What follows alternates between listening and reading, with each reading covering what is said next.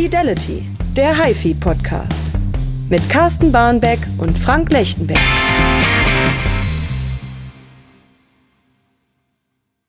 Herzlich willkommen zum Fidelity Podcast. Ich bin wieder mal Frank Lechtenberg und mir gegenüber sitzt virtuell auf der anderen Seite des Internets quasi mein Chefredakteur Carsten Barbeck. Hallo Carsten. Hallihallo, wie geht's? Sehr gut, weil unsere neue Ausgabe kommt jetzt raus und äh, das ist für uns wieder mal Anlass, inzwischen unseren tatsächlich fünften Podcast hier aufzuzeichnen und äh, für die Öffentlichkeit vorzubereiten. Wir haben wieder äh, sehr unterschiedliche Themen drin, finde ich. Also gefällt mir an der Stelle gut. Ich bin ja immer nur mit einem Thema dann drin. Da erzähle ich gleich noch was dazu. Ähm, du hast aber für das Heft einen Hintergedanken gehabt, der so ein bisschen thematisch das Ganze geleitet hat. Äh, wo, worum geht es jetzt quasi in unserer neuen Ausgabe? Hintergedanke ist da vielleicht sogar ein bisschen zu hoch gegriffen. Tatsächlich geht es eher darum, dass man während der Produktion von jeder Ausgabe gibt es seltsamerweise, du wirst es wahrscheinlich auch noch kennen, Themen, die häufen sich einfach. Äh, das bedeutet, man hat, man sammelt Produkte ein und merkt auf einmal, viele von diesen Produkten ein sind geeint in einem ganz bestimmten Gedanken. Und das ist diesmal so, hausintern haben wir das die Manufakturausgabe genannt. Weil wir verschiedene Produkte im Heft haben, beziehungsweise von diesem Zeitpunkt ab noch haben werden, ähm, bei denen die Handarbeit und ähm, so wirklich der Manufakturgedanke ganz weit im Vordergrund steht. Äh, da habe ich auch einige Überraschungen erlebt. Ich fange mal damit an, dass ich vor einigen Wochen, das müsste jetzt mittlerweile drei oder vier Wochen her sein, zu Besuch bei der Inakustik war. Mhm. Ich muss ganz offen, das war eine Bildungslücke bei mir, muss ich offen zugeben. Ähm, natürlich kennt man die Inakustik seit Jahr und Tag, früher mit ihren Black and White Kabeln, die heute, die heute ja unter dem hauseigenen Inakustik-Label laufen.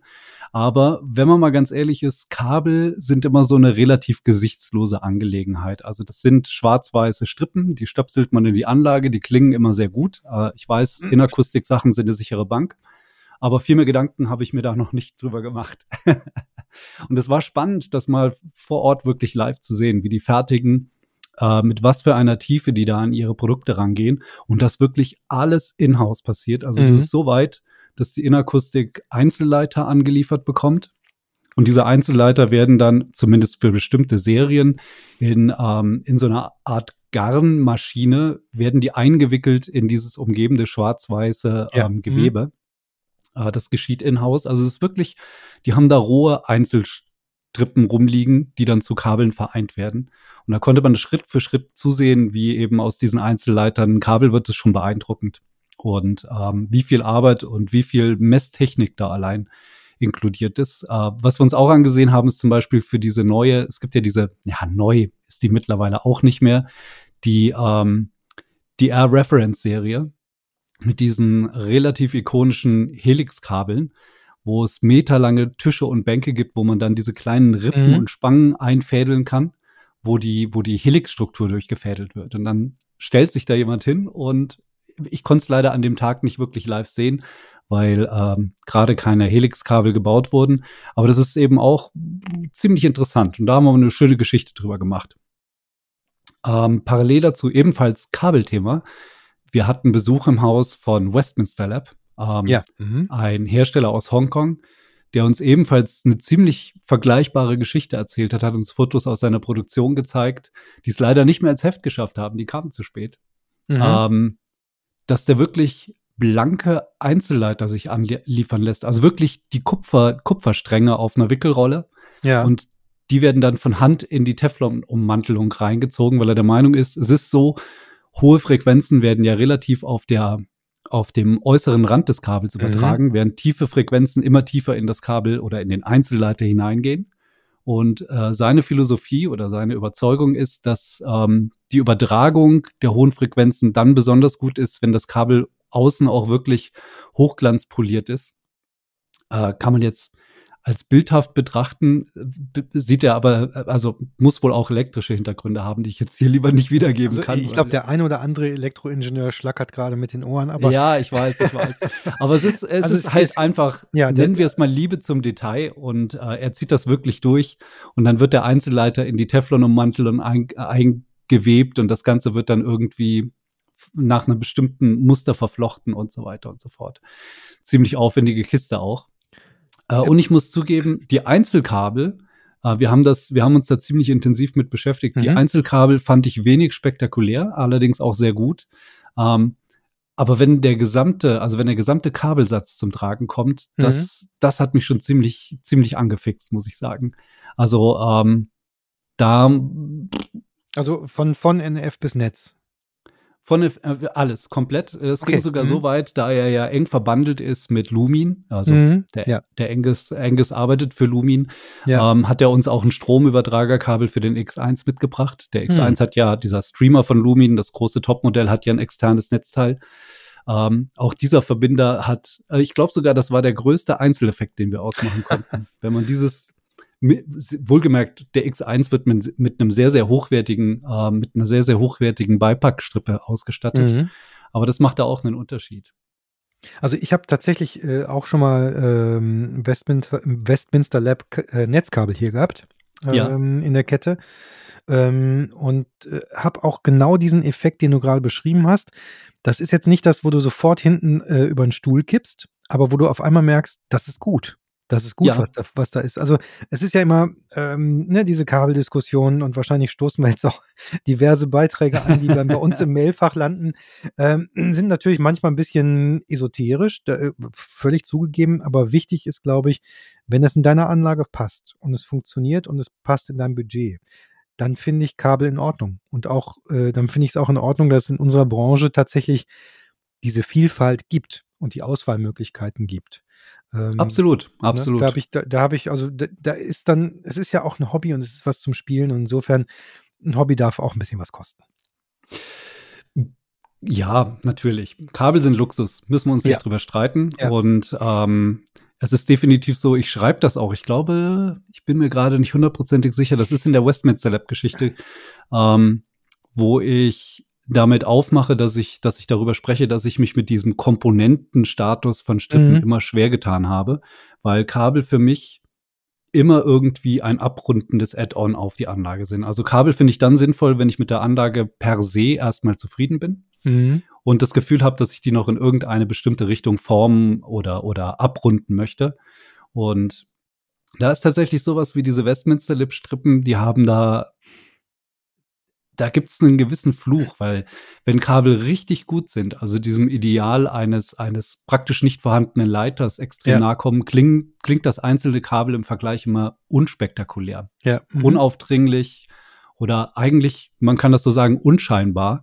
Aber wenn man das dann in der Summe betrachtet, genau wie wir das diesmal gemacht haben, dass man wirklich vom vom Netzanschluss bis hin zur NF-Verkabelung alles durchziehen kann von einem mhm. Hersteller, da merkt man auf einmal, dass da eine Philosophie dahinter steckt, die, die so insgesamt sehr viel Sinn ergibt, weil das unheimlich tolle Räumlichkeit bringt. Na ja, gut, wir wollen gar nicht so viel von dem, von, nur von dem Westminster-Kabel schwadronieren. Ähm, das steht alles halt ausführlich im Magazin. Deswegen, genau. Ja. Definitiv, definitiv. Mhm. Also ich glaube, mehr Manufaktur geht da eigentlich gar nicht. Im Sinne des Wortes, im Sinne des Wortes. Ähm, ein weiteres Thema, das in diese, in diese Kerbe reinschlägt, ist der Tivan 300B, ein 300, ja, der Name verrät's, ein 300B Röhrenverstärker, der, ja, die ziehen wirklich alle Register, muss man sagen. Also es ist schon, wenn man den Verstärker auspackt, äh, findet man in der, in unserem Fall war das eine kleine Überseepalette. Da war in der Holzverschalung waren mehrere Pappkisten mit drin. Und in diesen Pappkisten fanden sich so unglaublich, äh, Verzeihung, ich sag Pappkisten, wie, wie respektierlich. es sind, es sind wunderhübsch gemachte Kartons mit äh, Goldprägung und allem drum und dran. Und darin findet man die ganzen Röhren, die das Gerät so braucht, jeweils einzeln verpackt. Ich glaube, okay. die 300Bs selbst sind, sind im Duett verpackt mit kleinen Messschrieben dabei und einer liebevollen Unterschrift von wer auch immer das war in der Manufaktur, der da nochmal messtechnisch nachgefasst hat, ob diese beiden Röhren würdig sind, in den Verstärker zu kommen. Ähm, das hat soweit schon, soweit schon alles ziemlich viel Spaß gemacht und ich muss sagen, der, der eigentliche Hammer war für uns, als wir den Verstärker dann nach einigen Wochen Betrieb ähm, aus der Anlage genommen haben und haben im Fotostudio dann das erste Mal das Bodenblech abgeschraubt. Normalerweise, mhm. ich weiß nicht, wer man einen Röhrenverstärker mal offen gesehen hat, weiß, das ist in aller Regel ein ziemliches Kuddelmuddel. Natürlich Retro-Technik, also da erwartet man jetzt nicht zu viele Platinen. Ja. Ähm, Aber dieser Verstärker schlägt gewissermaßen dem fast den Boden aus, weil das ist wirklich vollständig frei verdrahtet. Da ist so eine Art winzige Lötmatte drin, mhm. wo verschiedene Angriffspunkte für Käbelchen sind. Aber ähm, der ist absolut platinenfrei und ist mit einer Akribie, also auch die Kabel sind relativ starre Leiter im Inneren, die nach geometrischen Mustern kreuz und quer durch das Gerät laufen. Also am liebsten würde man sich den aufrecht mit offenem Boden hinstellen und ein bisschen spielen lassen. Das ist wirklich ein Traum. Aber dafür machen, dafür machen wir ja die Fotos. Ne? Dafür machen wir die Bilder. Ja, ist auch wundervoll zu sehen, wie das Gerät von, von innen ausschaut, weil ähm, das musste man einfach mal zeigen. Ähm, das nächste Produkt, auf das ich da zu sprechen kommen mag, ähm, das für mich so ein bisschen auch ein Eye-Opener war, weil, mhm. weil man sich nachher fragt, warum hat man sich nicht, nicht früher mit diesem Thema auseinandergesetzt? Wir haben ähm, von eFuse eine Powerbar mhm. im Test. Ähm, ich weiß nicht, eFuse sagt, sagt dir wahrscheinlich was. Das ist ein Hersteller aus Solingen. Jetzt wollte ich gerade, ich will immer Wuppertal sagen. Ich weiß nicht, wie ich da auf Wuppertal komme. Das liegt relativ nah beieinander. Aus ähm, München aus gesehen ist das das Gleiche. Ja, genau. so, mit dem Finger auf die Landkarte und es stimmt ungefähr. Mhm. Ähm, die haben irgendwie als Schwachstelle erkannt die Gerätesicherung und liegen mhm. damit goldrichtig, kann ich schon mal vorwegfassen. Denn ähm, ich meine, wir haben ja gerade drüber gesprochen, man betreibt einen Riesenaufwand investiert teilweise ein, ein ordentliches Geld in Stromverkabelung und am Ende läuft der ganze, der ganze Strom im Gerät durch diesen kleinen winzigen Klingeldraht. Ich glaube, mehr als Klingeldraht kann man dazu nicht sagen. Selbst bei hochwertigeren ähm, Sicherungen, die es ja durchaus gibt, da ist dann Goldkontakt, also dass insgesamt ja gut, aber der, der, Stromfluss etwas besser ist. Sicherung ist halt schon Sicherung, ne? Aber Sicherung bleibt Sicherung, ganz genau. Ja. Und ähm, die haben eben die eFuse entwickelt, ein also die Sicherung wird nicht aus dem Gerät entfernt, sondern die, Sicherung, die Sicherung wandert einfach aus dem Gerät raus hinein in einen elektrischen Schaltkreis, mhm. der zudem viel sicherer und schneller reagiert, so sagt es der Hersteller, mhm. als die ursprüngliche mechanische Gerätesicherung. Und wenn mal was ist, dann drückt man die Reset-Taste und das Gerät läuft wieder. Man muss die Sicherung okay. nicht wechseln. Das ja. hat einen Vorteil. Und der eigentliche, der eigentliche Benefit ist, dass keine Bauteile mehr im Signalweg sitzen, sprich die Sicherung weil diese äh, Sicherungsschaltung ist natürlich parallel überwachend. Mhm. Der eigentliche Stromfluss ist ungestört, äh, denn die Sicherung im Gehäuseinneren wird durch einen riesigen Bolzen ersetzt. Riesig ist relativ. Also der Bolzen ist so groß wie eine Sicherung, aber man ja. kann danach mit Sicherheit sagen, mit Sicherheit sagen. Da passt was durch. Ähm, da, wo vorher die Sollbruchstelle saß, sitzt jetzt die dickste Stelle in der gesamten mhm. Stromführung. Mhm. Ähm, und das, sage ich mal ganz vorsichtig, ähm, also ich habe einen subtilen Unterschied erwartet und wurde da gewissermaßen herb enttäuscht, weil der Unterschied ist gewaltig. und das vor allem ähm, der große Vorteil der eFuse ist eben, dass sie sehr viel Strom verträgt. Ähm, ja. 6, 6 Ampere in unserem Modell, das, das wir zur Verfügung stehen hatten, so dass man eben eine eFuse für die gesamte Kette braucht. Also wir konnten die gesamte Anlage entsichern gewissermaßen mhm. und dann multiplizieren sich die Effekte auch nochmal.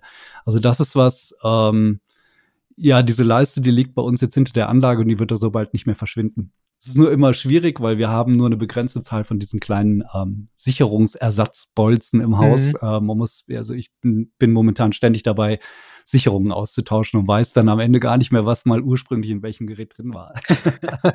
ich glaube, einen von diesen Bolzen haben wir auch schon, ähm, haben wir auch schon verbaselt ich muss ich, morgen werde ich mal auf die Suche gehen müssen im Hörraum und muss alle Geräte auseinanderschrauben. Also nochmal zum, zum Verständnis, das heißt, äh, im Gerät, die Gerätesicherung wird getauscht, richtig? Ja. Und dann muss aber vor das Gerät äh, die eFuse geschaltet werden. Die sollte man unbedingt davor äh, klemmen, einfach aus Sicherheitsgründen, weil es mhm. kann ähm, so der Fall eines Falles. Aber es ist tatsächlich auch so, dass die, dass die Sicherung in Geräten, das macht man so, weil es sicherer ist. Mhm. Aber eigentlich muss in elektronischen Geräten gar keine Sicherung drin sein. Das, das Wichtige ist halt nur der FI-Schal, also die Hauptsicherung für, für das Haus, logisch. Ja. Ähm, und ich glaube, das ist ein bisschen vorauseilender Gehorsam, dass man das in jedes Gerät reinpackt. Einfach, wie gesagt, weil es sicherer ist. Mhm. Ähm, und so haben wir uns halt ankonditioniert. Ich kann mich erinnern, als ich das erste Mal mit der eFuse in Kontakt kam, waren alle um mich herum oder ich selbst, alle waren verunsichert mit der Frage, darf man das überhaupt? Kann man einfach ans Gerät mhm. rangehen und die Sicherung rausnehmen? Äh, die einfache Antwort ist ja, darf man. Mhm. Zumal, wie gesagt, bei der eFuse selbst wird die Sicherung nicht entfernt, sondern sie wird einfach durch ein anderes Konzept ersetzt. Ja. Bleibt also alles dabei. Spannend. Spannend, gell? Ja, also das, das, war wirklich, das war wirklich mal was, was wir unterschreiben konnten mit was Neues gelernt. Definitiv. Ähm, ich hatte ja auch einen äh, Verstärker, der so, ich sag mal, unterm Strich ein Stück weit die eierlegende Wollmilchsau ist ähm, und der so alles äh, macht, weil es eben auch ein Hybridverstärker ist. Da laufen also ja. tatsächlich auch äh, Röhren drin. Ähm, die Endstufe ist aber in Transistortechnik ähm, ausgeführt. Die Rede ist vom äh, Vincent SV228. Das ist äh, die neue Inkarnation dieses Vollverstärkers aus der Powerline. Ähm, die, der Vorgänger hieß 227, MK2. Ähm, die unterscheiden sich optisch extrem, denn der 228 hat äh, schöne VU-Meter jetzt äh, an der Front.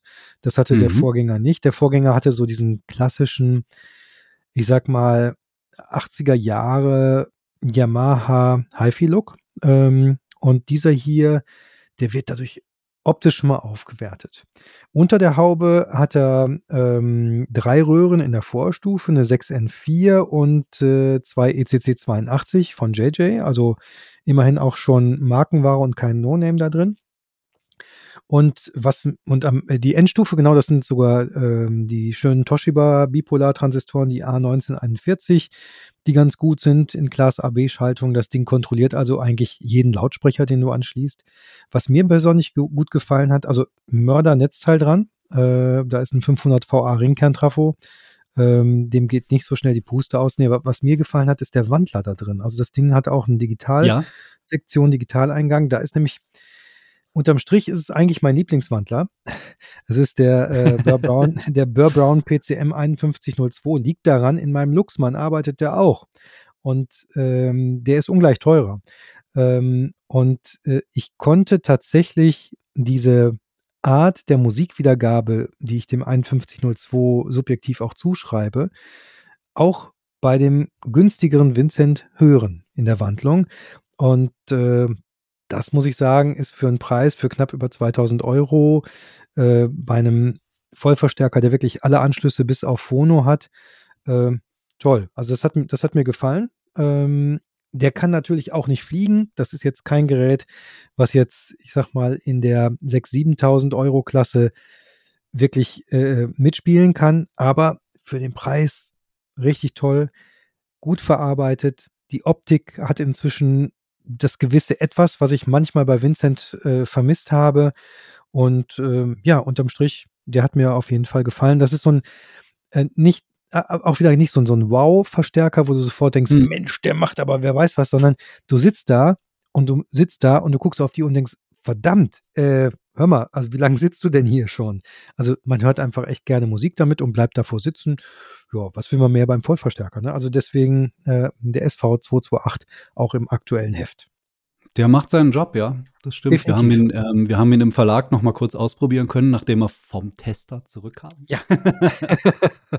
ich habe ihn zurückgegeben. Ähm, was mich besonders gefreut hat, ist tatsächlich, wir hatten das Thema hier in einem unserer Podcasts ja schon mal, dass, ähm, dass einer der Verstärker ist, die beweisen, dass gute Ausstattung durchaus Programm sein kann. Denn ja.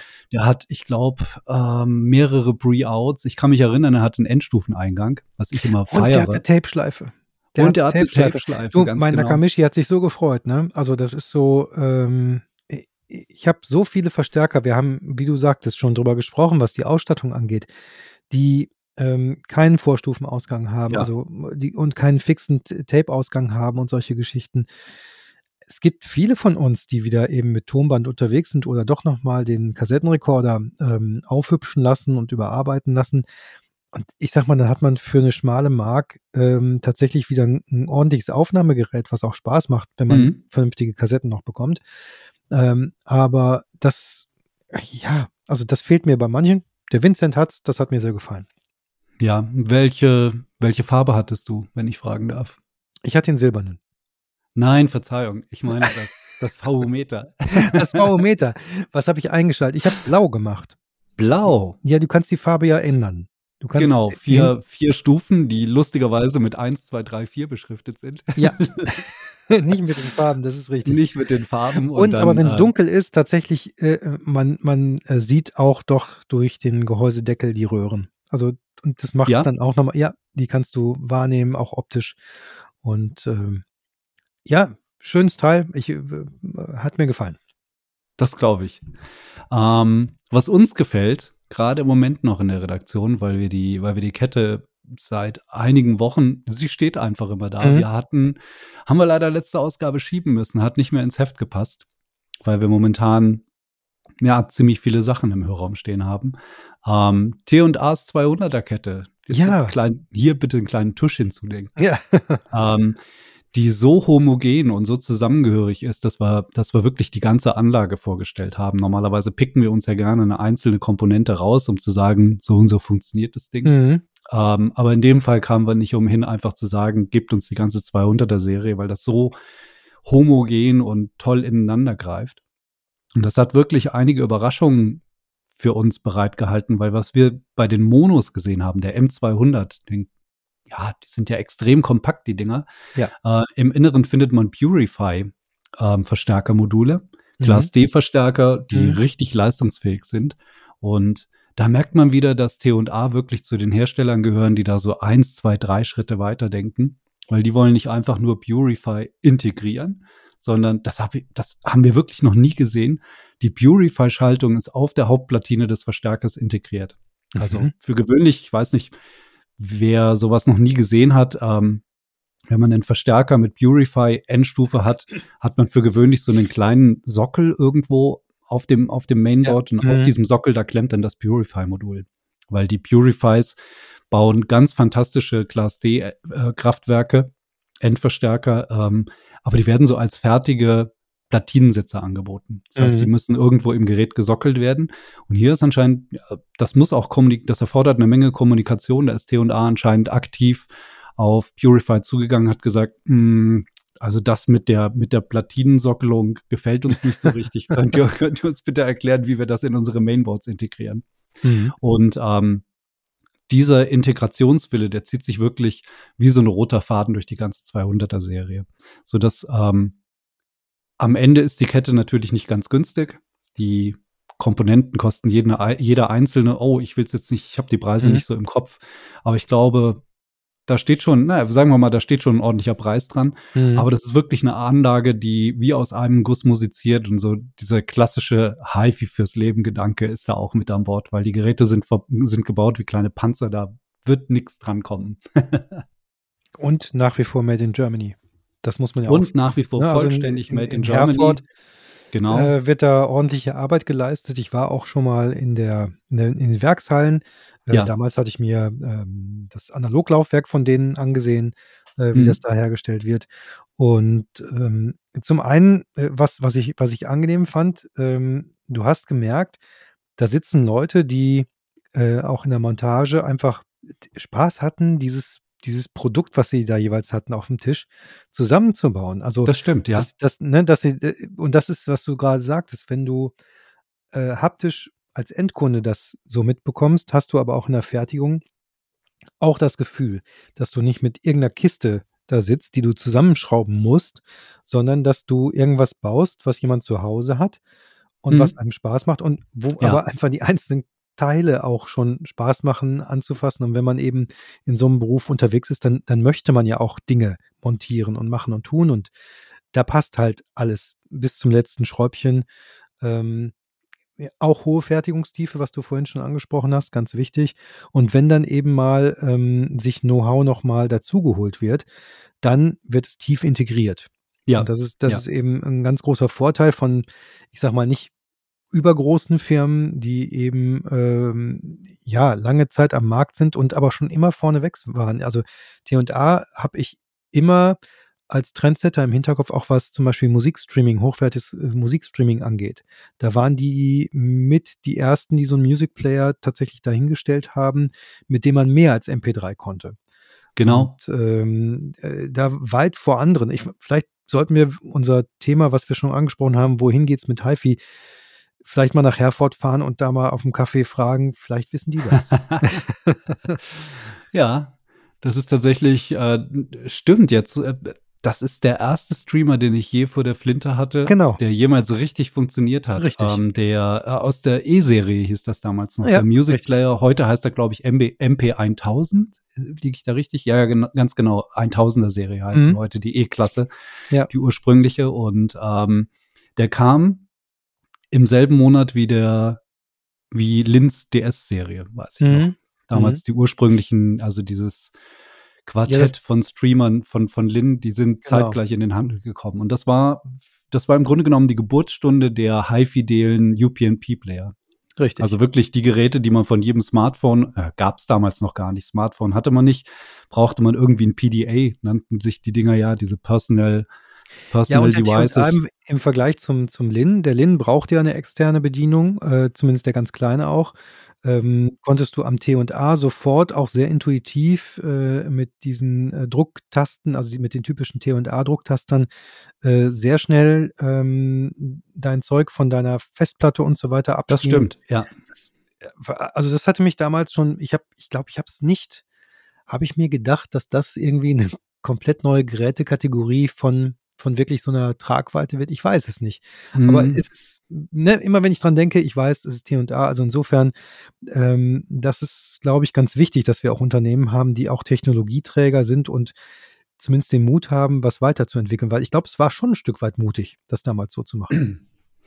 Apropos mutig. Jetzt kommt's. Ich, ähm, ich habe einen kleinen Besuch gemacht bei einem, bei einem eigentlich Mainzer Händler, der allerdings seinen Showroom in Köln-Wahn hat. Mhm. am, also direkt da am Flughafen in Köln. Da muss man auch ein bisschen mutig sein, wenn man sich die große Anlage von dem anhört, weil die nämlich ähm, körperlich gefährlich sein kann. ich glaube, ich wollte, ja, ich wollte das unbedingt so anfangen. Ja. Ähm, ich wurde eingeladen, mir eine Inwall-Anlage anzuhören. Äh, Mhm. Themenkomplex versteckte Lautsprecher. Mhm. Hab ich, um ehrlich zu sein, immer irgendwie so zwiespältige Gefühle weil ich weiß, es gibt gute Systeme, die, die äh, insbesondere natürlich für Gastronomie oder so Nebenraumzonen sagen. Stellen wir uns mal so ein galantes Esszimmer vor, wo aus der unsichtbaren Wand, äh, aus, aus der Wand unsichtbar Musik in den Raum säuselt. Mhm. Äh, aber sobald wir den Begriff Hi-Fi, High-End oder, oder ähnliches in den Raum werfen, ist es vorbei. Diese Sys- Systeme sind meistens stark eingeschränkt, dadurch, dass Ja. sie ja irgendwie verbaut sind und Abdeckplatten darüber liegen. Ähm, man hört mehr DSP und das hört man dann halt. Mhm. Es ist immer kompromissbehaftet. Und ähm, ich wurde dabei eines Besseren belehrt. Die, das ist in dem Fall ist die, die Marke heißt Loft Sonic. Loft Mhm. Sonic. So, Mhm, sprech's ja. mal langsam aus. Mhm. Ähm, die entwickeln unterschiedliche Konzepte, je nachdem. Also im Grunde genommen, man sagt, was man will und dann kriegt man ein maßgeschneidertes Konzept. Ähm, die Lautsprecher sind anders. Die liegen auf der Oberfläche. Die werden durch nichts abgedeckt. Die sind so konstruiert, dass man die praktisch unsichtbar in die Wand verbauen kann. Mhm. Also die lassen sich zumindest streichen und äh, das war ziemlich interessant. Also ich habe die nicht gesehen, aber wenn man Mhm. die Hand gegen die klingende Wand legt, tanzen die Finger auf einmal, Okay. weil ähm, man merkt, man ist auf der Membranfläche und dadurch haben die natürlich ganz andere Möglichkeiten. Die DSPs müssen sie nicht so zupacken und das, das Master-System, also wirklich die ganz große Sause, ist im Grunde genommen eine riesige Standbox, Mhm. die verkleidet wird, so dass es aussieht, als wäre die, also die verschwindet in der Wand. Die Mhm. Wand wird extra für die Box gebaut. Und Mhm. das Ganze ist ein Drum von einem Stereo-Lautsprecher mit, ich meine, 3600 Watt Leistung pro Seite. Ich habe mich da vor diese Holzwand gesetzt, habe die Play-Taste gedrückt und klebte danach in dem Fenster. und äh, ich muss sagen, es war irre. Also das war wirklich wie so, im ersten Moment ist man erschrocken und im nächsten sagt man, nochmal. du weißt, was ich meine. Also das war wirklich, das war wirklich abgefahren. Ähm, das war im Grunde genommen nur so ein Sondierungsbesuch. Wir waren aber Mhm. so angefixt und so angetan, dass wir eine kleine Geschichte draus gemacht haben. Da wird es in einer der nächsten Ausgaben noch mal eine größere Reportage zu geben, weil mich das einfach angefixt hat, weil das ist wirklich so äh, für Leute, die sagen, ich möchte Sound und Power ohne Ende haben, Mhm. äh, habe aber keine Lust, meine Wohnung und das gesamte Umfeld davon dominieren zu lassen. Das könnte ein Ansatz sein. Aktivelektronik ist klar. Äh, ich glaube, Ja. die, die musst du auch dazu haben, um so ein System abstimmen zu können. Bei dem, bei dem Wandlautsprecher ist das dann quasi eine flächige Membran, die äh, durch Treiber von hinten an, oder wie ist das? Ähm, nee, äh, jein, jein. Also wie ich anfangs sagte, die äh, hören sich an, was du willst und, und geben dir dann das Konzept, das am besten zu deinen, Okay. zu deinen Anforderungen Mhm. passt. Und es gibt Flachmembranen. Mhm. Das ist das, was, was ich eben sagte, wo man, wo man dann die Wand auch anfassen kann und merkt, Mhm. die Hände tanzen. Das sind Flachmembranen, die in die Wand verbaut werden. Mit einer relativ geringen Einbautiefe. Ja. Äh, das, was ich jetzt gerade zum Schluss schilderte, dieses, dieser Powerbatzen, Mhm. der, äh, der einen komprimiert, durchwalkt und danach irgendwie glücklich in der Ecke liegen lässt. Ähm, das ist ein ganz konventionell aufgebauter Lautsprecher mit vorne einer ganzen Phalanx, also einer ganzen Anordnung von, von Mittelhochtönern, wenn ich richtig Mhm. liege. Und an der Seite ist, was Platz war, verbaut an Basstreibern. Ich glaube, ähm, ich zitiere jetzt mal über anderthalb Quadratmeter Bassmembranfläche. Boah. Okay. Ja. Das ist allerdings auch, wie gesagt, da, da geht es jetzt nicht darum, dass die, dass die das so, wie ich das gerade schildere, verkaufen wollen, sondern das ist eben so ein Serviervorschlag. ist nett gesagt, ja. genau. Aber ich glaube, wenn man das gehört hat, dann will man nur noch das. Okay. Ähm, eine andere Sache, die mir, die mich sehr beschäftigt hat, diese Ausgabe, weil der Artikel auch von mir selbst ist, ist etwas zwischen ultimativer Faszination und Reizthema. Ich weiß es, Mhm. muss man ein bisschen intensiver drüber sprechen. Wir hatten, äh, ich will nicht lügen, das war die Ausgabe davor, haben wir noch berichtet über die Audio Group Denmark, Besuch äh, bei AVIC. Und die hatten da irgendwie ein Dutzend unfertiger i880 rumstehen. Mhm. Ihr, ihr neuer Überverstärker, ähm, die nicht fertiggestellt werden konnten, weil ich bin mir nicht mehr sicher, irgendein triviales Teil für die, für die Fehlte, Displaysteuerung fehlte. Ja. Und ähm, unverhofft kommt oft, wir waren praktisch kaum abgereist, ähm, erreicht uns die Nachricht, dass ein Testmuster für uns bereitstünde. Weil wir ihn ja nicht hören konnten in Dänemark, ähm, haben die uns da irgendwie auf dem Schirm gehabt und so kamen wir in die Ehre kurz nach Weihnachten. Ich glaube, es war Anfang, also gerade so ganz frisch im Januar, das erste überhaupt versendete Testmuster eines i880 ist bei Fidelity gelandet. Möchte ich jetzt auch mal nicht ganz ohne Stolz ähm, betonen. und ähm, das ist schon, das ist auch ganz großes Kino, die Kiste. Also ich weiß, der Verstärker hat einen Preis, der ist nicht von dieser Welt. Der wird gelistet so, ich will ihn jetzt gar nicht nennen, aber das ist dann so das, das obere Ende des, von, von dem, was man fünfstellig nennt. Ja. Mhm.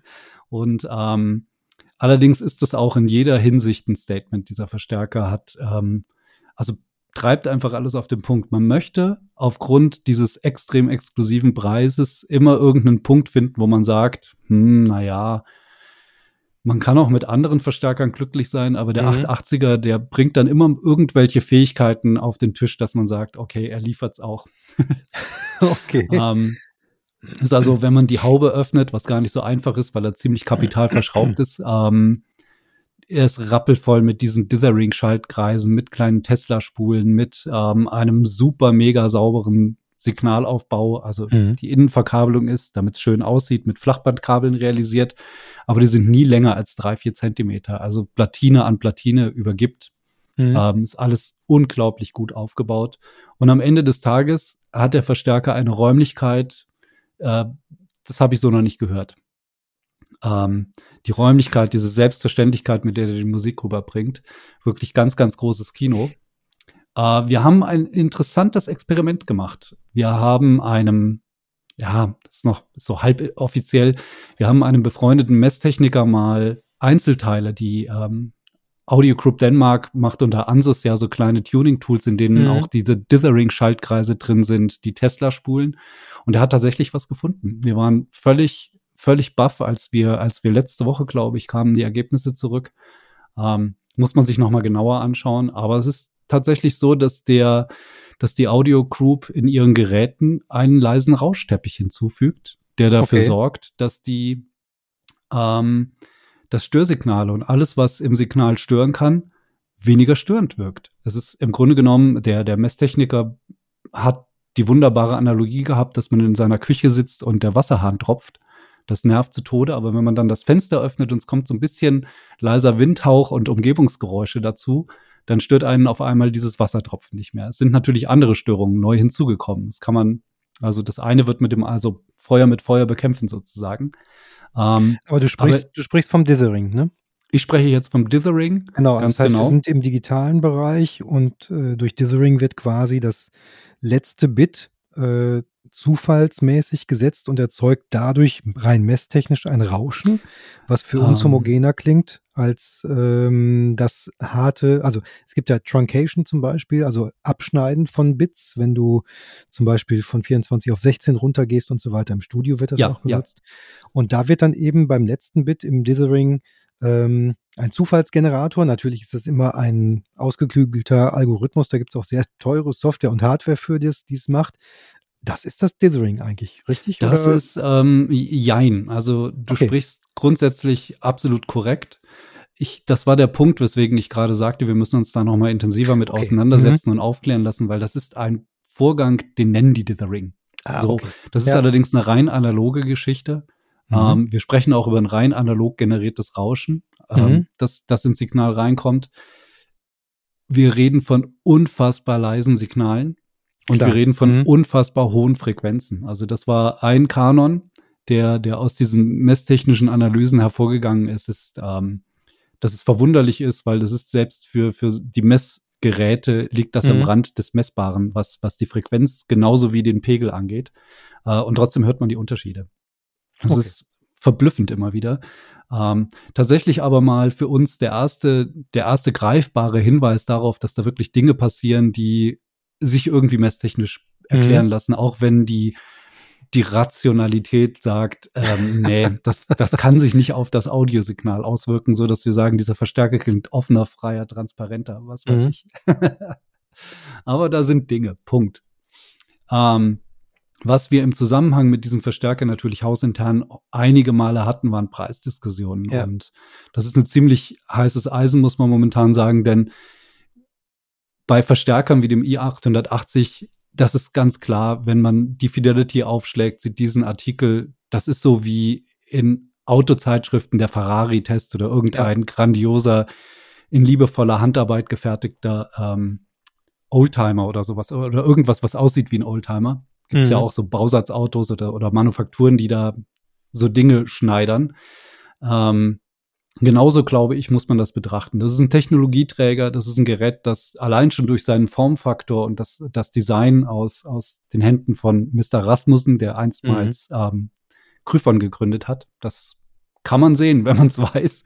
Ähm, das, das ist einfach dafür da, um maximale Aufmerksamkeit zu erzeugen auf Messen, auf Shows, auf Veranstaltungen, im Handel ähm, und dann sozusagen mit einem kleinen Finger auf die günstigeren Produkte des Herstellers zu verweisen. Ich mhm. glaube, das ist die einfachste Interpretation, wie das viele Produkte dieser Preisklasse machen. Ähm, was man bei dieser ganzen Diskussion nie vergessen darf, und das ist etwas, was ich meine, diese Produkte finden bei uns auch statt, aber die gehen natürlich neben sowas wie einem i880 unter. Ähm, für kleines Geld kann man heute auf einem Niveau Musik hören, da hätte man sich vor 20 Jahren noch alle Finger nachgeleckt. Ich, ich sehe schon, du nickst, also Absolut. stimmst du mir, stimmst ja. du mir zu? ich nenne da jetzt mal einfach, um was genannt zu haben, Produkte wie, mir fallen da immer ein von Blue Sound, dieser Node, mhm. der Streamer, mhm. der ja auch in, integrierte DA-Wandler hat. Ähm, und dann gibt's noch den Power Node, ganz genau, das ist das Ganze ergänzt um eine vor, nein, eine Endstufe natürlich, so dass man im mhm. Grunde genommen eine ganze Anlage in einem Block hat. Diese Dinger bringen eine Musik auf den Tisch. Oder ich war gerade vor drei Wochen im Rahmen der norddeutschen HiFi-Tage waren wir eingeladen auf ein kleines kleines abendliches Event, wo Cambridge Audio neue Streamer vorgestellt mhm. hat. Auch eine ziemlich pfiffige Idee. MXN10 heißt das kleine Das Kärtchen. sind so ganz kleine Kisten, ja. Mhm. Ganz kleine Kiste, genau. Oder nennen wir es mal MIDI-Size, wie so ein Audio-Interface. Ähm, Klingt wahrscheinlich wieder brachial gut. Ich kenne ja die an, also ich habe ihn nicht hören können, ich habe ihn nur in der Hand mhm. gehalten. Und was die gemacht haben, ist, die nehmen denselben Streamer und packen den in eine 43 43 Zoll, wollte ich gerade sagen, 43 Zentimeter Gehäuse, ja. weil die natürlich wissen, es gibt, es gibt Leute, die haben eine klassische Cambridge-Anlage zu Hause mit den großen Komponenten. Da muss das passen. Ja. Und da mhm. muss das passen. Und dieser neue Streamer wird sozusagen in zwei unterschiedlichen Gehäusen ausgeliefert. Finde ich einfach auch so ein Indiz dafür, dass die mitdenken. Punkt. Ähm, also wie gesagt, das nur um das mal so ausgedrückt zu haben, ähm, ja, die, haben, äh, also du, kann, du kannst ja, sag mal, auch bei Komponenten mit dreistelligem Preisschild kannst du schon sehr gut, also wenn du sie gut zusammenstellst, kannst du eine ganz tolle Anlage haben. Ähm, wir, wir haben ja tatsächlich auch mal wieder ein Gerät, ähm, was in diesem Preissegment unterwegs ist, nämlich ein CD-Spieler. Und das, ganz genau. Das hat mich total gefreut, weil äh, ne, ich glaube, alle Kollegen auch der, der anderen äh, Magazine schreiben so seit 10 bis 15 Jahren äh, in, in, der Überschrift der letzte CD-Spieler. Genau. so, jetzt gibt es den neuen Marantz CD60 äh, und der ähm, hat einem, ein, ein Know-how drin für einen, einen Betrag, der eben dreistellig ist. Äh, der hat eine, eine Verarbeitungsqualität ähm, und das, also sag mal so, da müssen sich kleine Firmen schon sehr strecken und das wird dann automatisch schon sehr viel teurer. Ja. Weil ja. wir da natürlich einen großen Konzern hinter haben. Ähm, da sind auch die, die ganzen, also Den gehört damit dazu, der ganze Profibereich gehört damit dazu. Da sind äh, natürlich auch, da ist Know-how drin, da ist Entwicklerpotenzial drin. Die können natürlich aus dem Vollen schöpfen. Und das haben die tatsächlich auch gemacht mit der Kiste. Also äh, das, sowas freut mich immer. Und dann denke ich mich, denke ich mir dann immer, ach, das könnte vielleicht auch der letzte CD-Spieler sein. Ja, das ähm, tadellos, also äh, unglaublich guter Player mhm. für unglaublich kleines Geld. Also für, wenn man gemessen wenn man an seiner Verarbeitungs- und Klangqualität. Ist, ja. mhm. Und ähm, naja, ich, wirklich dreistellig. Also ich glaube, er kostet leidlich 700 Euro. Sowas. Mhm. Und ähm, was mir besonders gut gefällt, ist das Konzept, weil die jetzt sagen, CD-Spieler muss sein. Mhm es stehen noch Milliarden von CDs in deutschen Regalen oder in europäischen oder weltweit in den Regalen. Ähm, die müssen weiter wiedergegeben werden. Ähm, aber es lohnt sich nicht mehr wie früher zu einem, äh, damals gab es ja zum PM17 gab es dann den CD17 und mhm. zum PM14 gab es den CD14 und so weiter und so fort. Das ist jetzt so ein One-Size-Fits-All. Also der passt zu allen, der ist in schwarz und Champagnerfarben verfügbar und passt von der Gehäusefront, von der Größe und den Dimensionen zu allen aktuellen High-Grade Audio, Audiokomponenten. Kann man also einfach zu den 40ern oder den 30ern dazu kombinieren. Es gibt eine AV-Kombi, habe ich gesehen. Das ist der, ich glaube, oh, ich komme jetzt nicht auf den AV10, glaube ich, ist das. Mhm. Ähm, da passt er auch dazu. Also wenn man seine AV, wenn man eine AV-Kette betreibt mit allem drum und dran und möchte die nochmal um einen reinen dedizierten CD-Spieler ergänzen, auch das geht, ohne, ohne einen optischen Bruch reinzubringen.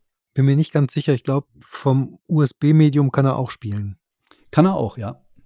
Nicht also besonders schön, weil man natürlich ähm, mangels Display da so ein bisschen auf Shuffle Play angewiesen ist, aber so dieser Klassiker, dass man eine ähm, CD-ROM, eine selbstgebrannte CD-ROM mhm. einlegt mit MP3 oder FLAC oder sonst was drauf und dasselbe vom USB-Stick, das funktioniert auch. Mhm. Also rudimentärer Medienspieler ist auf jeden Fall integriert. Hat einen sehr, sehr guten Eindruck hinterlassen, das Gerät. Und ja, ist, das ist das, was du am Anfang gesagt hast. Also man muss, oder wir versuchen ja auch im Mix darauf zu achten, dass wir eben nicht nur in Richtung AVIC gehen, was mal eben als Ferrari und, und ähm, auch Diskussionsgegenstand äh, in so ein Heft reingehört, sondern eben auch abzurunden, was geht denn noch und was ist vielleicht auch mal für den einen oder den anderen äh, in der Zweitanlage was Interessantes? Denn da kann ich mir so ein CD60 sehr gut vorstellen. Absolut, absolut. Beziehungsweise, ja, ich kann mir den nicht nur in der Zweitanlage gut vorstellen. Er ist ja mit allen, er ist ja mit allen Finessen ausgestattet, also auch mit dem ähm, Digitalausgang.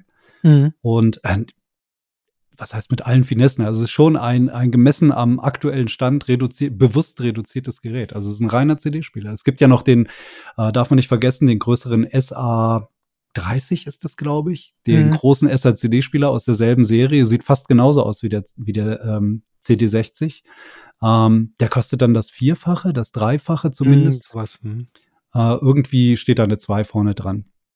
Und Der kann natürlich von allem ein bisschen mehr. Und das ist genau der Gedanke, genau der, die Grundidee für den CD60 gewesen, all die Dinge, die man dann am Ende des Tages doch eher selten bis gar nicht nutzt, rauszuschmeißen und dafür ein äußerst, äußerst erschwingliches Gerät ähm, auf die Beine zu stellen, das wunderbar in die aktuellen Marans HiFi-Ketten passt und die Qualitätsanforderungen mehr als erfüllt. So. schön, schön gesagt. Äh, weißt du, wo, weißt du, womit du, oder äh, den hast du, glaube ich, nicht geschrieben, aber äh, womit hast du denn diese unglaublich große In-Wall-Anlage gehört? Was für eine Art von Musik hast du aufgelegt, dass es dich so in den Sessel gedrückt hat? Tatsächlich habe ich so eine Handvoll Tracks, die ich momentan regelmäßig höre, ähm, die habe ich dann auch gespielt. Ich habe angefangen, mhm. weiß ich, mit Chains von, von Fleetwood Mac.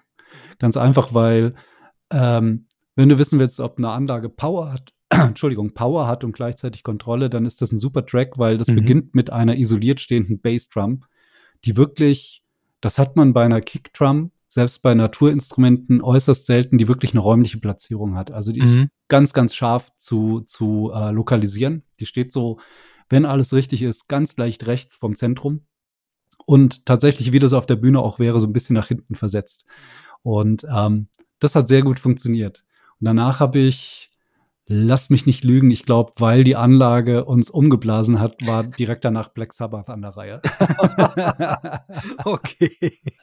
Klassische, klassische High-End-Musik, genau. Ganz genau, ganz genau. Aber auch gut aufgenommen. Das muss Spaß machen, auf jeden Fall. Und deswegen Richtig. machen wir ja auch immer wieder unsere Fidelity Playlist, ähm, die es dann bei Spotify zu finden gibt, wo wir auch wieder neue Sachen reinpacken zum Entdecken. Ja. Und ähm, ich habe was mitgebracht.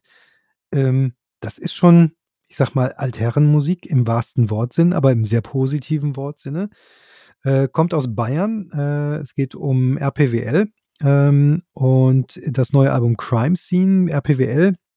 Das ist äh, ja ursprünglich eine, eine, eine Pink Floyd Coverband gewesen, die seit vielen Jahren eben unterwegs sind und auch sehr Pink Floyd, äh, ich sag mal, im David Gilmore, in der David Gilmore-Phase äh, klingen. Das liegt zum einen an Yogi Lang, am Sänger und Keyboarder, der eine ähnliche, vielleicht etwas jünger klingende Stimme hat. Zum anderen aber auch an dem Kalle Wallner, dem Gitarristen, der das schon sehr auf den Punkt bringen kann. Also der lässt die Strat auch schon schön singen. Äh, da ist er nah dran und die haben ein Konzeptalbum gemacht, Crime Scene eben, das jetzt äh, in diesem Jahr rausgekommen ist auch direkt in die Top 20 in Deutschland, obwohl, ne, äh, geh mal auf die Straße und frag, wer kennt RPWL? Also ich meine, allein der Name, das sind einfach nur die Anfangsbuchstaben der Gründungsmitglieder äh, vom Nachnamen, ähm, hat man ja äh, nicht so viel, die Ja sagen. Aber wie gesagt, Top 20 in Deutschland sofort eingestiegen. Ich würde ganz gerne zwei Stücke aus diesem Album bei uns auf die Playlist packen, nämlich einmal Red Rose äh, und einmal A Cold Spring Day in 22. Das geht um Verbrechen, es geht in dem einen Song um ein ganz konkretes Verbrechen in Bayern, was 1922 begangen worden ist, wo eine ganze Familie ausgelöscht worden ist, was nach wie vor nicht aufgeklärt ist. Und äh, die Band ist tatsächlich zur Inspiration an den Tatort gefahren und hat sich da irgendwie inspirieren lassen. Rausgekommen ist eine sehr, sehr gut klingende Platte, die Classic Rock ähm, vom Feinsten ist und, und äh, Freunden von Pink Floyd der Gilmore-Phase, also glaube ich, zu 100 Prozent gefallen muss. Da gibt, geht gar kein Weg dran vorbei. Ist ganz toll. Ähm, und äh, das sind die beiden etwas kürzeren Tracks. Es gibt dann auch so zwölf Minuten, äh, die da drauf sind. Das Vinyl übrigens auch klingt toll. Also die beiden würde ich ganz gerne draufnehmen. Dann, deswegen habe ich gerade gefragt, für diese In-Wall-Anlage, äh, dieser Mörder-Aktivlautsprecher. Ähm, es gibt eine, eine Formation, die heißt The Juan McLean. Ähm, da kennen das vielleicht eher Leute, die so im, im Dance-Bereich unterwegs sind, weil die auf dem DFA-Label rausgekommen sind. Ähm, und die haben aber immer hervorragende Basslinien da drin. Und die sind so top produziert und auf dem Punkt, dass das einfach, also wenn da der Lautsprecher nicht gut konzipiert ist, dann hört man es dann resonieren, auf jeden Fall. Da ist so viel Wumms unten rum und so viel Definition. Wenn die Anlage das kann, macht das einen Heidenspaß. Wenn nicht, ist es nicht ganz so schön.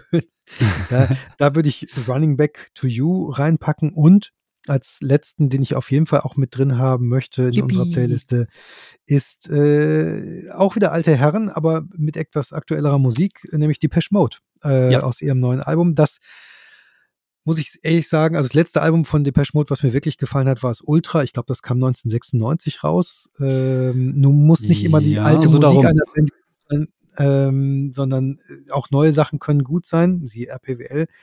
Ähm, und die neue Memento Mori, die neue Depeche Mode, da ist, sind zwölf Stücke drauf und es ist kein Durchhänger drauf.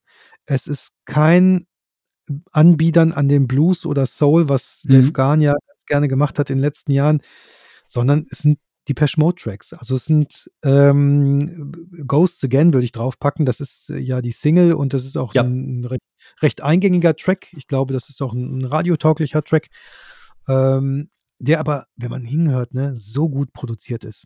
Also das ist, äh, das ist absolut ist richtig, ja. Wirklich toll produziert.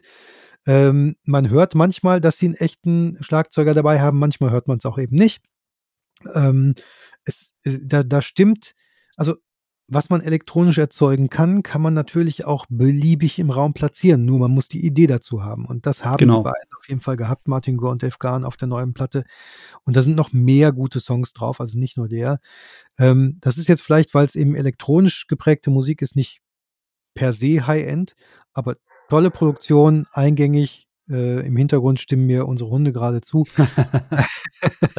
und ähm, ja, deswegen das auch mit auf, auf die Liste. Du kannst natürlich jetzt mit Black Sabbath kontern, kontern also das geht natürlich auch, kann auch mit auf die Liste von Nö, nö, nö, nö, nö, nö. Also ich habe tatsächlich Deepish Mode steht äh, auch auf meiner ah. Liste, also auf, auch auf meiner Auswahl für, für diese Ausgabe äh, und das nicht an Platz 10. ich muss zugeben, ich war sehr, also ich gehe mittlerweile relativ, ich bin ja alter Deepish Mode Extremist, wenn man das so sagen darf. und gehe eigentlich relativ ernüchtert an neue ähm, Neuerscheinungen von den, von den alten Recken. Aber äh, ich meine, man erwartet immer irgendwie ein neues Never Let Me Down Again oder ja, ein neues ähm, Enjoy the Silence und Herrgott, das sind halt, das sind Volltreffer, die man nur eins, zwei Mal im Leben landet. Ja. Genauso geht es in dem Fall Martin Gore. Ähm, mhm. Aber ich war von dem neuen Album auch sehr angefixt. Äh, man, man hört tatsächlich raus, dass Dave Gahan die letzten Jahre mit, mit Soul und, und Blues kokettiert hat. Mhm. Ähm, aber wie du sagst, es drängt sich nicht in den Vordergrund. Also es ist wirklich ein homogenes, wundervoll ähm, ähm, ähm abgemischtes und produziertes Depeche Mode Album. Kann man das jedem ja ans Herz legen. Vier Tracks davon sind ja gar nicht für Depeche Mode geplant gewesen, ne? Ist Martin so? Ich muss, ja, Martin ich muss zugeben, Martin Gore hat mit einem anderen Musiker zusammen, wollte eine Platte machen. Ah ja. Äh, da ist zum Beispiel Ghost Again auch drauf, äh, sollte da drauf kommen. Und ähm, Martin hat dann irgendwann wohl gesagt, hör mal, die Songs sind so geil, darf ich die für die Passion Mode nehmen? und der, der, andere Musiker hat dann gesagt, ja, äh, du, kein Problem, mach das, ich liebe die Passion Mode, mach das. Das ist völlig okay, aber er ist in den Credits mit dabei. Ähm, Nett. Und äh, es sind also auch, auch die, äh, eine Produzentin ist mit dabei, die auch in, an einem Track auch mitgewirkt hat. Also sie sind etwas offener geworden. Natürlich ja. äh, steht irgendwie der Tod von Andy Fletcher über allem, auch äh, was das Cover angeht. Ähm, aber also dem dritten Mitglied von Depeche Mode bis zum vergangenen Jahr. Aber es ist nicht eine eine Jammerplatte geworden. Es ist nicht irgendwas, was, nicht, was, einen runterzieht, sondern es ist eine abwechslungsreiche, gut gemachte Platte mit überraschenden Momenten drin, die all das, was vielleicht die Hardcore die Mode-Fans, wie uns alte Recken hier, ähm, in den letzten Jahren genervt hat, eben nicht hat. Ja, und deswegen äh, gefällt es mir gut. Und wenn mal auch ein bisschen Dreck und Neues gerade im Opener oder sowas mit drin ist. Muss sein, muss sein. Das muss sein, das ist. Und deswegen funktioniert es auch wieder als Album. Übrigens haben sie es mal wieder hingekriegt, drei LP-Seiten voll zu machen. Das heißt, auf der äh, vierten Seite ist eine Grafik von dem ähm, von Memento Mori, also von diesen Flügeln aufgeprägt äh, beziehungsweise aufgepresst.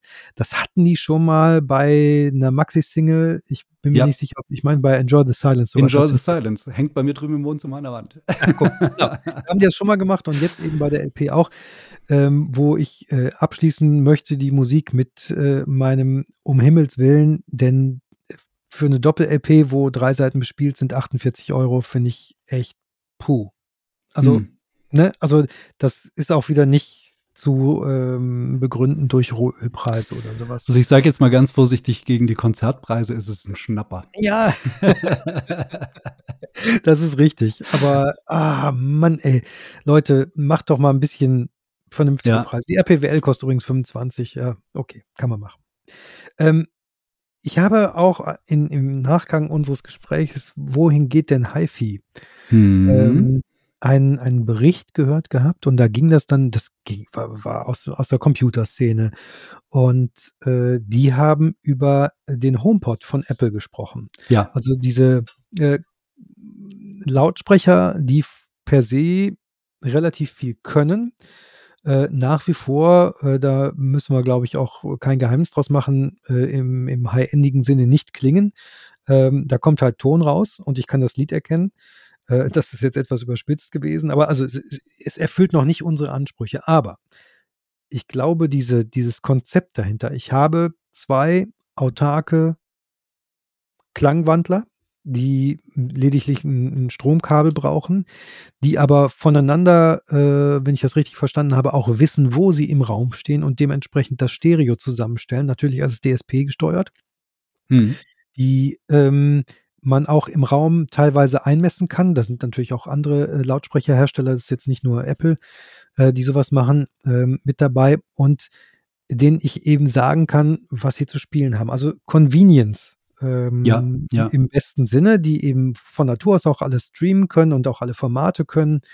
Ähm, wenn dieses quasi als, als Gedankenzentrale ähm, irgendwann in den einen oder anderen wirklich ernstzunehmenden HiFi-Lautsprecher reinkommt, so wie es vielleicht Elektrokompanierte auch schon vor ein paar Jahren mit Easy Living äh, angefangen hat. Also da würde ich sagen, die sind, die sind auf dem richtigen Weg, was das angeht, aber eben unter anderem nicht, ja nicht so ein Mörder äh, ein mördergroßer Hersteller, also nicht so eine große ba äh, Breite in dem, im Markt. Ähm, da ist natürlich Apple was ganz anderes. Aber wenn jetzt so ein Trendsetter wie Apple kommt, das ist das, was ich sagen möchte. Und viele Leute gewöhnen sich dran und dann sind wieder auch vielleicht wir mit dabei bei den Usern, weil die auch nicht so unendlich teuer sind, dass man dann vielleicht auch den einen oder anderen Hersteller hat, der sagt, eigentlich eine ganz gute Idee und das machen wir jetzt richtig. Also das machen wir jetzt richtig, so dass es richtig klingt und dass ich mhm. richtig mich davor setzen kann und Musik hören kann und nicht nur so eine Hintergrundberieselung machen kann. Weiß ich nicht, ob es das ist. Es wäre auch wieder keine Neuentwicklung, die aus der Szene kommt. Ähm, aber es wäre vielleicht ein, ein Anpassen an aktuelle Hörgewohnheiten oder Konsumgewohnheiten von Musik. Das ist vor allem wichtig in Hinsicht auf die Frage, wie sieht HiFi in, sagen wir mal, 15 Jahren aus? Mhm. Denn ähm, es wird einen Generationswechsel geben und die Generation, die danach wächst oder nachfolgt, die ist natürlich den Umgang mit dem Smartphone viel, viel ähm, ja, von der Pike auf gewohnt und wird da überhaupt keine Berührungsängste haben. Ich muss zugeben, ich hatte hier mal versuchsweise für, ich glaube, länger als zwei Monate habe ich, habe ich ihm nicht gegeben, eins dieser berühmten berühmten, von einem großen Versender. Ja. Eins dieser ja. berühmten Konzepte, wo man sagen konnte, XYZ, spiel mir bitte bla bla bla von blub blub blub äh, in der und der Lautstärke. Und ich fremde unfassbar damit, einem mhm. kleinen Plastikeimerchen zu sagen, was er, was er mir jetzt vorspielen soll. Aber ich weiß, das ist einfach so eine Gewohnheitssache. Wenn man das 12, 13 Mal gemacht hat, dann denkt man gar nicht mehr drüber nach und ist da voll und ganz drin. Mhm. Ähm, und dass die Impulse von außerhalb unserer Branche kommen, ist eigentlich ja auch nichts wirklich Neues. Ich meine, wir haben ja eben Lobhudelei über Streaming betrieben, das natürlich zu 100 Prozent aus der Computertechnik stammt. Ja, also ja. UPnP ist von Microsoft entwickelt, Punkt. Äh, beziehungsweise aus dem Umfeld der Betriebssystementwickler, so muss man das, ich glaube, das war ein Konglomerat. Mhm. Ähm, die Sache ist einfach, ja, genauso muss es aussehen. Es muss Produkte geben, die genau diese Convenience-Gedanken auf, aufgreifen. Denn wenn man mal in einen großen Flächenmarkt geht und danach HiFi fragt, dann zeigt der Verkäufer einfach stillschweigend auf die Ecke mit genau diesen, mhm. genau diesen Dosen. Ähm, Entschuldigung, Dose will ich gar nicht sagen. Das soll nicht despektierlich klingen. Das sind nee, fantastische Produkte, die halt äh, auf Convenience ausgerichtet sind und nicht auf high-fidele Klangwiedergabe. So. Ähm, und es, sie haben, also sie pflegen einfach einen sehr selbstverständlichen Umgang mit der Musikwiedergabe. Ich kann nach Hause kommen, klopfe einmal auf meinen Sonos-Lautsprecher drauf und mhm. der beginnt Playlist Nummer 5 abzuspielen, ja. die ich natürlich mhm. programmiert haben muss. So und ähm, ein bisschen in diese Richtung liefen schon Versuche, aber das war wie damals, ich, wo ich den Namen gerade hatte, Microsoft hat ja auch das iPad vorgestellt, lange bevor Apple soweit war. Mhm. Ähm, hat keinen interessiert, weil die Apps fehlten. Also man wusste nicht so richtig, was man mit dem Ding anfangen soll.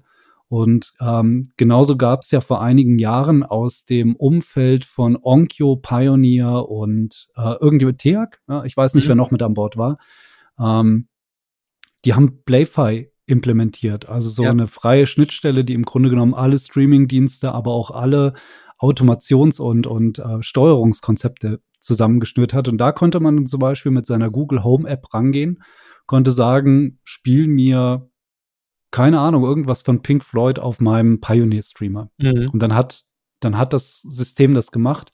Aber das war halt sehr abstrakt, weil das so durch die Hintertür war und man musste verstehen, wie Playfi jetzt in das Konzept, also als Vermittler in dieses Konzept reingehört und so. Das war alles zu, das war zwei, drei Schritte zu weit. Oder vielleicht einfach zwei, drei IFAs zu früh. Aber es ist immer noch am Markt. Also es gibt natürlich noch einige Marken, die darauf setzen, ob das jetzt Rotel, Audiolab, äh, wie ja, auch immer, die, die arbeiten alle mit Playfi. Der Punkt ist nur einfach, es ist am Anfang nicht eingeschlagen wie eine Granate. Mhm. Mhm. Also wurde es im Marketing so an die Stelle drei oder vier oder fünf oder sechs oder sieben zurückgedrängt und dann spricht keiner mehr davon. Und es im Zweifel haben wahrscheinlich unglaublich viele Leute solche Streamer, die fake sind, zu Hause mhm. stehen und wissen es gar nicht weil sie nie auf die Idee gekommen bei, sind, die Playfire-App zu installieren. Beim, beim, beim Rotel sind es ja die Tuner, ne? die das können. Ja. Also, äh, deswegen, also ich habe da, ist ein DRB-Tuner und UKW hm. als Hybrid und äh, dass das diese Funktion noch hat, das hat man eigentlich nicht auf dem Schirm. Und dann, das um, ist ein ähm. vollwertiger Streamer. Ja, das ist einfach dieser Integrationsgedanke. Der Streamer war oder ist einigen Herstellern das ist halt eine, eine, eine, Quelle, die eingebettet wird in ein Konzept von anderen Quellen, wie bei T&A mhm. zum Beispiel auch, der Music Player. Da, also da heißt es dann ja wirklich Music Player ja. mhm. und sieht formal aus wie ein CD-Spieler, weil das einfach Multiquellen sind. Und genauso hat Rotel hat dann eben nicht den CD-Spieler, den DA-Wandler und den Streamer in ein Gehäuse gepackt, sondern da war es das Radio und der mhm. Streamer. Eigentlich gar keine schlechte Idee, weil irgendwie ist das Radio ja eine Form von Streaming, nur dass mhm. ich statt IP-Adressen eben eine Frequenz einstelle. Richtig. Und ähm, das war deren Logik und so sind die, sind die Geräte zusammen in ein Gehäuse gewandert. Das ist richtig, muss man den Leuten erklären, sonst, sonst wissen die das nicht. Nein, aber grundsätzlich glaube ich, also auf der einen Seite ist der, ist der HomePod von Apple ja, irgendwie hat man ja das Gefühl, Apple kriegt alles hin, nur mhm. die Musikwiedergabe. Das mhm. will nicht so richtig zünden bei denen. Ähm, da scheint Apple auch irgendwie nicht hip genug zu sein, weil die Geräte immer wie, wie sterile Messtechnik aussehen. Das kriegen dann Sonos und Konsorten im Zweifel besser hin oder so. Äh, ich denke da ja immer an diese kleinen Marshall-Verstärker. diese diese Bluetooth-Böckschen von Marshall natürlich. Ähm, die, ja auch äh, tatsächlich jetzt in die Firma aufgegangen sind. Die, also ganz Marshall ist jetzt vorletzte Woche aufgekauft worden von der Firma Sound mit Z vorne. Ja. Und das sind die, die aber schon seit einiger Zeit eben für die ganzen Bluetooth-Produkte von Marshall verantwortlich sind. Ganz genau. Na, also das heißt, hat die, sozusagen. Da hat jetzt quasi das, das kleine, aber neue und eben innovative den alten Röhrenverstärker geschluckt. So sieht's aus. Da sieht man, ja, da sieht man, wo die Reise hingeht mittelfristig. Das ist, wie gesagt, ich sehe das so, diese Convenience-Produkte, die bilden so eine Blase, also eine riesige Blase für sich. Mhm. Dann kommt da ein weiter, eine weite Kluft und dahinter ist dann HiFi. So ein bisschen, mhm. so ein bisschen außerhalb dieses Zyklus, weil, ja, wir stehen halt auf 43 Zentimeter Komponenten. Ja, und, aber wir ähm, sterben halt aus irgendwann. Ja, das, natürlich. Das und, und, und, und die Musikwiedergabe, also es wird nach wie vor extrem viel Musik konsumiert, mehr als früher, äh, nur eben anders. Und das sind auch so Sachen, da muss man sich natürlich mal, es gibt tatsächlich auch wissenschaftliche Untersuchungen darüber, also wie, in welcher Art und Weise, äh, zu welchen Zeiträumen man überhaupt Musik konsumiert. Und äh, das ist sehr, sehr interessant und sehr spannend. Dabei ist übrigens jetzt auch rausgekommen, auch letzte Woche, ich komme gerade von Stöckchen auf Hölzchen, aber ist vielleicht nicht uninteressant, dass ähm, die, die Hitradios momentan Probleme bekommen, was die ja. Einschaltquoten angeht. Äh, es gibt ja einige Sender in, in ganz äh, Deutschland äh, als Privatstationen vor 20 Jahren gut aufgemacht oder vielleicht noch ein bisschen länger, die ähm, sich quasi vom Programmanbieter zum Musikstreamer eigentlich entwickelt haben, indem mhm. sie quasi sehr enge Playlisten in Dauerschleife den ganzen Tag überspielen und dann nur durch Nachrichten unterbrechen. Und dazwischen kommt dann eben nochmal der, das Senderlogo oder also die Sendekennung. Ähm, und die haben momentan ein Problem, weil die Daseinsberechtigung ist natürlich irgendwo weg. Äh, das kann ich mit einer guten Playlist bei Spotify, das kann ich mit den Algorithmen, die die Streamingdienste anbieten, schon fast genauso hinbringen. Und in Amerika laufen die ersten KI-moderierten Radios übrigens, äh, die momentan sich auf Musikmoderationen beschränken. Aber ich habe da mal reingehört. Also ich muss es nicht haben, aber es klingt wie echtes Radio. Es fühlt sich an wie echtes Radio von vor zehn Jahren. Ähm, ja. Und äh, äh es wird definitiv diese Angebote geben. Und dann sind natürlich manche Sachen, die sich eben aus dem journalistischen, aus dem Inhalt zurückgezogen haben, auch um Kosten zu sparen, vielleicht nicht mehr am längeren Hebel und äh, müssen das jetzt dann mit Reichweite oder Reichweiteneinbußen bezahlen. Äh, auf der anderen Seite schön, fürs Radio, weil das Radio eine Existenzberechtigung gerade über den Inhalt dann hat und sich vielleicht darüber auch mehr von dem Convenience Streaming ähm, absetzen können. Bisschen philosophisch jetzt vielleicht, aber ich glaube, ähm, also wir können es ja nur beobachten, denn unterm Strich ist es ja die Masse der Leute, die irgendwas in Bewegung setzt oder eben nicht. Klar. Und wenn, wenn wir alle jetzt äh, tatsächlich äh, in Deutschland uns entscheiden, doch nochmal alle ein Vinyl, also einen Plattenspieler zu kaufen, dann ist das der neue Trend. Das kann natürlich sein. Glaub's jetzt nicht, aber äh, also wenn, wenn wir das entscheiden als Menschen, dann ist das so. Und wenn wir entscheiden, wir brauchen Smart Speaker irgendwo im Raum, dann ist es eben auch so. Also, Na klar. Äh, und ich muss halt als Produktdesigner und auch als, als Entwickler im, im HiFi-Bereich etwas finden, was den Geschmack von vielen Leuten trifft und was neue Bedarfe weckt. Das ist halt beim Produktdesign einfach so was das ist. Wie gesagt, wenn wir beiden das wüssten, dann äh, hätten wir ganz andere Verträge. Ähm aber äh, wir beobachten es zumindest und äh, hoffen, wenn sowas kommt, äh, auf jeden Fall auch hier im Podcast vielleicht sehr schnell auch darüber berichten zu können. Ja, sehr gerne. Ist, glaube ich, ein schönes Schlusswort ge gewesen, ne? Irgendwie schon, ja. Weil da jetzt noch was draufzusetzen, glaube ich, ähm, das wäre ein Tacken zu viel. Wir freuen uns nach wie vor über äh, Rückmeldung, über äh, Feedback ähm, ja. zu unserem Podcast. Wir freuen uns natürlich über die üblichen Likes ähm, und das Abonnieren ähm, bei den jeweiligen Podcast-Diensten, wo Sie, wo ihr uns hört. Das ähm, macht uns froh weil ähm, das gibt uns natürlich auch so, so ein Feedback. Wir sitzen jetzt nicht für uns alleine hier, was wir auch ganz gerne machen, aber ähm, wo, wo, wo es einfach auch ja Sinn macht, Freude macht, dass wir vielleicht einfach Anregungen, Gesprächsstoff geben, neugierig machen und vor allen Dingen über unser Hobby reden und das damit auch am Leben halten. Und das ist uns beiden, glaube ich, sehr, sehr wichtig. Ähm, und äh, hast du noch finale Worte, einen Schwanengesang, einen Abgesang? Eigentlich nicht, nein. Mir bleibt nur eine gute Zeit zu wünschen. Dankeschön. Mein Name ist Frank Lechtenberg. Und meiner ist Carsten Warnbeck. Bis dahin, Dankeschön. Tschüss. Tschüss.